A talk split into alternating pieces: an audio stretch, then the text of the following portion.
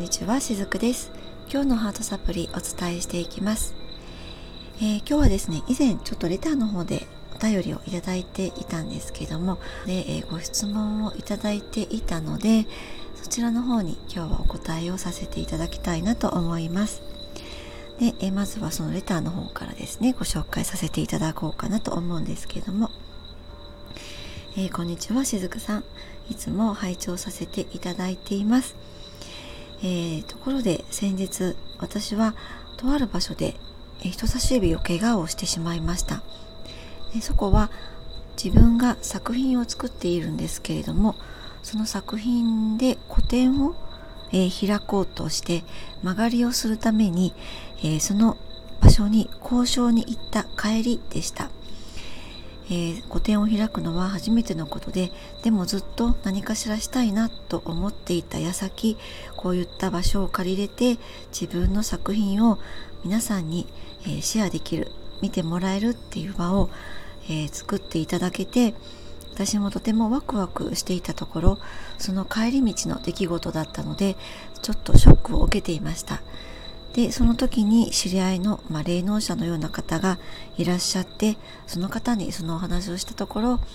あそれはちょっと良くないねとその血豆はあまり良くないねみたいに言われてしまいました、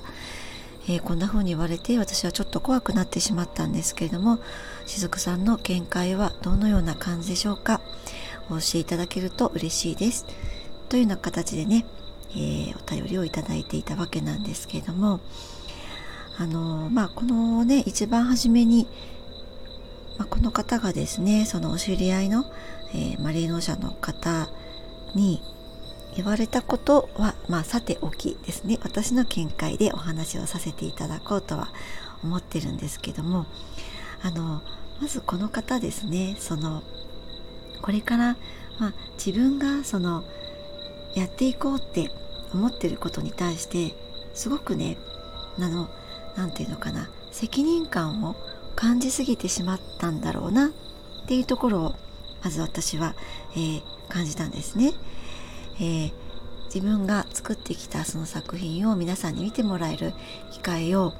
まあ、作れてそしてそれに向けてとてもワクワクしている気持ちだったと思うんですね。でそうするとやっぱりそのね責任感が強い人ほどよし頑張ろうみたいになっちゃうんですね。とてもワクワクしている一方であの心の深いところではよし頑張るぞみたいな感じにどうしてもねなってしまうと思うんです。でそうするとやっぱりその例えば普段は入らないようなところに力が入ってしまったりとかですね普段は慌てないようなところでも慌ててしまったりってでそういった結果こういうふうに、え怪我をしてしまうっていうことはねあるかなと思うんです。まあ、これがね、えっと、どちらの手に怪我をしたかとか、まあ、そこにもちょっとねちょっとした、まあ、意味合いっていうのはあったりするんですけどももしもこうやって今から何かに取り組もうとそしてそれは自分がやりたかったことだって、え興味があったことだってそれを始めた矢先にこんな風に怪我をしてしまったっていう時は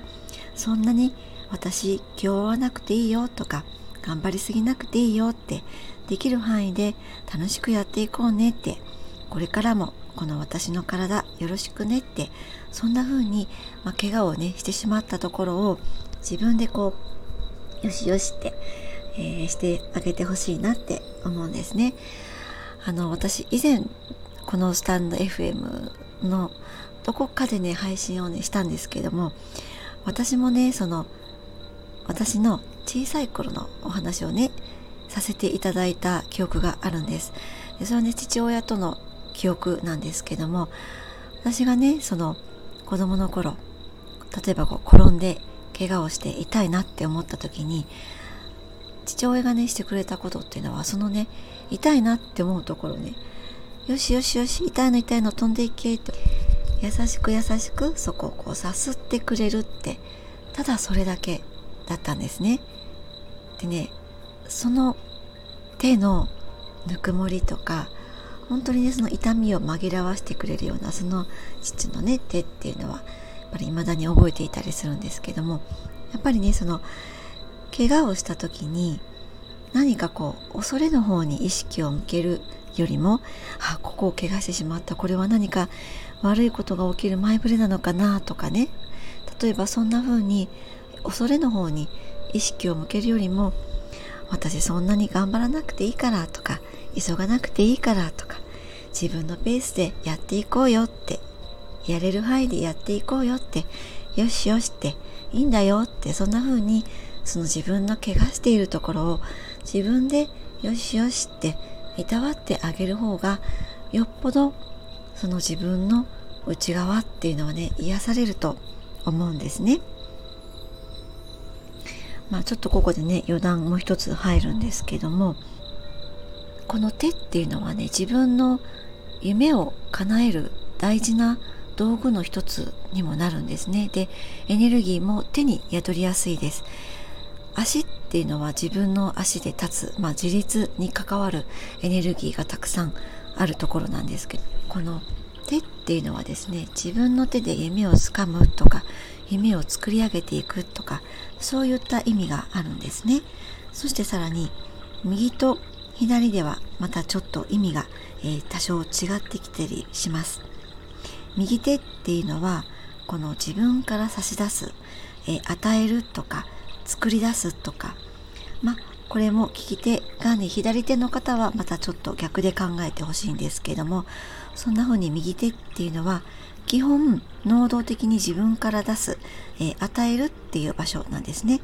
で一方で左っていうのはその逆で受け取る側です。何かを自分の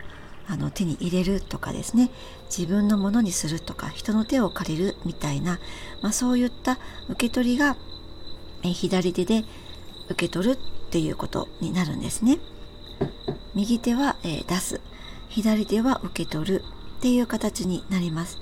だからね例えばそのどちらの手に、えー、怪我をするかとかそこら辺のこともちょっとこんな風に、えー、スピリチュアル的な観点エネルギー的な観点で見てあげるととてもねその現実を受け止めやすくもなったりします。あのー患者さんの中にもですね左側ばかりを怪我される方っていらっしゃるんですね。でそれは例えばこう肩麻痺があるとかそういうことは全くないにもかかわらず、えっと、左半身ばかりを怪我される方とかあるいは右半身ばかりを怪我される方しかも、えー、足だけとかですね